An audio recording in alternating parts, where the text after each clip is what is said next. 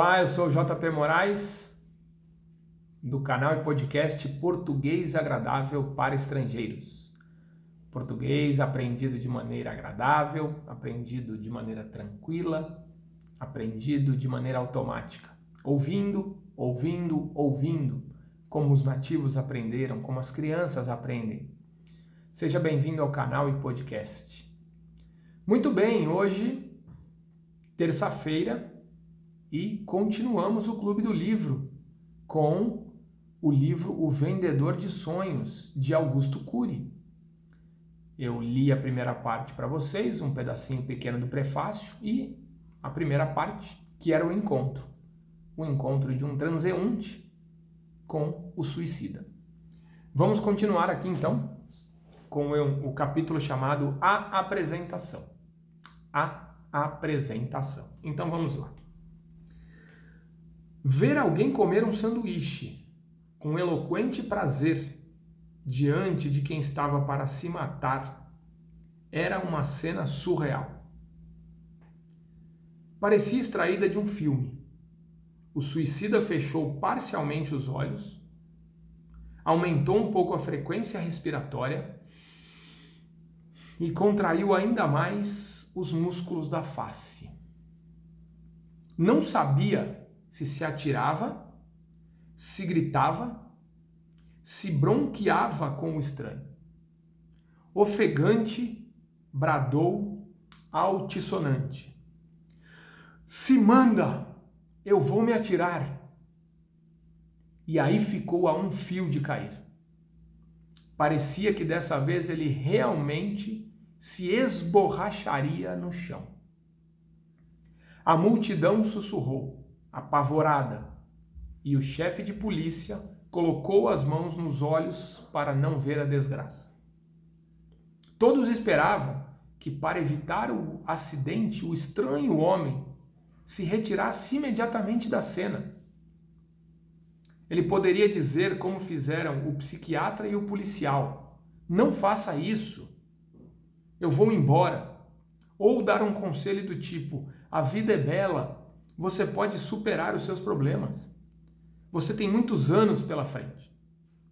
Entretanto, num sobressalto, colocou-se rapidamente em pé e, para assombro de todos, e em especial do suicida, bradou um poema filosófico em voz alta. Declamava para os céus e apontava as mãos na direção daquele que queria exterminar seu fôlego de vida. Seja anulado no parêntese do tempo o dia em que este homem nasceu, que na manhã desse dia seja dissipado o orvalho que umedecia a relva, que seja retirada a claridade da tarde que trouxe júbilo aos caminhantes que a noite em que este homem foi concebido seja usurpada pela angústia. Resgate-se dessa noite o brilho das estrelas que pontilhavam o céu. Recolham-se da sua infância seus sorrisos e seus medos. Anulem-se da meninice suas peripécias e suas aventuras.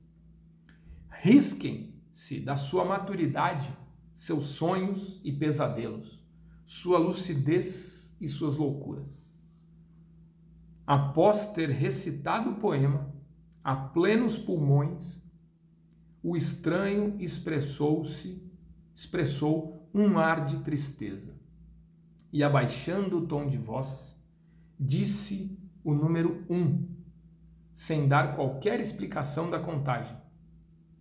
A multidão atônita perguntava-se: Aquilo não era uma peça de teatro a céu aberto? Tampouco o policial sabia como reagir. Seria melhor intervir ou continuar acompanhando o desenrolar dos fatos? O chefe dos bombeiros olhou para o psiquiatra, pedindo explicações. Confuso, ele disse: Não conheço nada na literatura sobre anular a existência, recolher sorrisos não entendo de poesia. devia ser mais um maluco. O suicida ficou pasmado, quase em estado de choque. As palavras do forasteiro ecoaram em sua mente sem que ele lhes desse permissão. Indignado, reagiu com violência. Quem é você para querer assassinar o meu passado? Que direito tem de destruir minha infância? Que ousadia é essa? Após agredir o invasor com essas frases, caiu em si e pensou: será que não sou eu o autor desse assassinato? Mas lutava para dissipar qualquer ponderação. Vendo-o circunspecto, o misterioso homem teve o atrevimento de provocá-lo ainda mais. Cuidado! Pensar é perigoso, principalmente para quem quer morrer. Se quiser se matar, não pense. O suicida ficou embaraçado. Fora fisgado pelo invasor. Pensou consigo: esse sujeito está me encorajando a morrer ou o quê? Será que estou diante de um sádico? Será que ele quer ver sangue? Sacudiu a cabeça, como se assim pudesse interromper seus devaneios, mas os pensamentos sempre traem os desejos impulsivos. Percebendo a confusão mental do suicida, o estranho homem falou com suavidade, mas com não menos contundência. Não pense, porque se você pensar, vai perceber que quem se mata comete homicídios múltiplos. Mata primeiro a si, depois, aos poucos, os que ficam.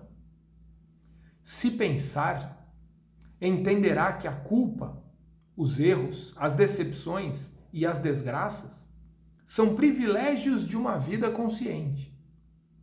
A morte não tem esses privilégios.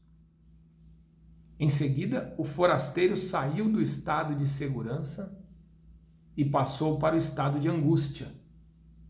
Disse o número 4 e movimentou indignadamente a cabeça.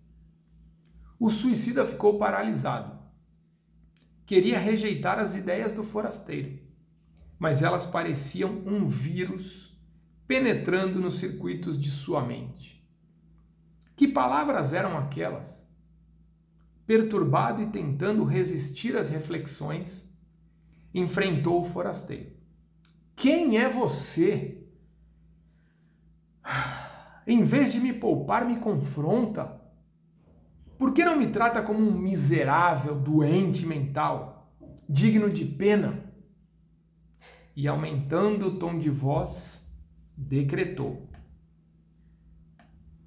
Cai fora!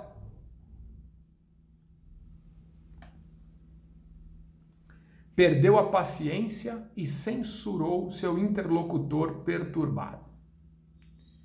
Quem disse que você é uma pessoa frágil?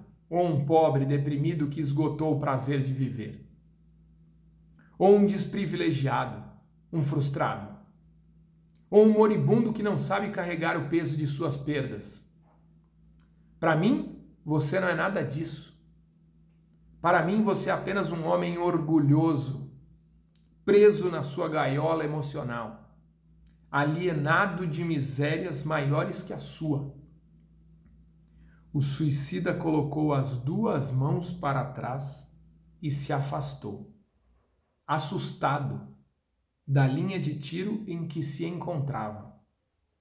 Com raiva e a voz embargada, indagou: Quem é você para me chamar de orgulhoso? Um prisioneiro em minha gaiola emocional? Quem é você para dizer que estou alienado de sofrimentos maiores que os meus. Ele sentia-se alvejado no peito, sem ar. O intruso acertara na mosca. Seus pensamentos penetraram como um raio nos recônditos de sua psique.